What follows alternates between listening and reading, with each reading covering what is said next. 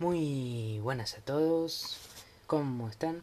Bueno, mm, para los que no sepan ya, las noticias de este, de este estilo que viene hoy me, me gustan especialmente porque, bueno, las noticias especializadas en biología, como habrán visto en otros capítulos que son directamente curiosidades o notas biológicas, aunque no cosas recientes. Sin embargo, esto es noticia de importancia económica, biológica y de todo y es que en Nueva Zelanda se pone en marcha un nuevo programa genético para lograr que las ovejas emitan menos metano.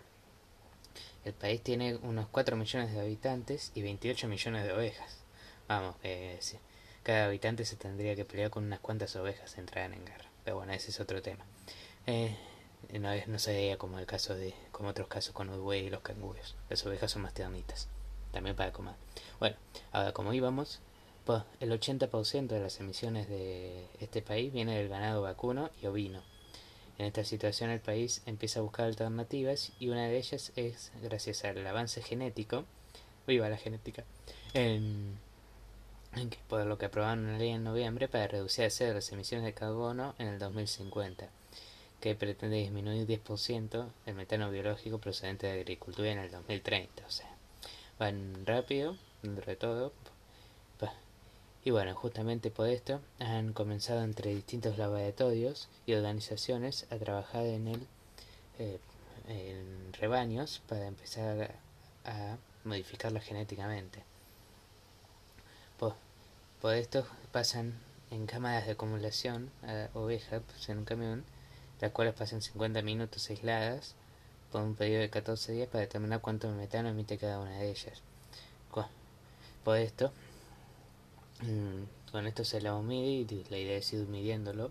Conforme también se van cambiando ciertos rasgos genéticos con las generaciones y, la propia intervención de las distintas herramientas genéticas.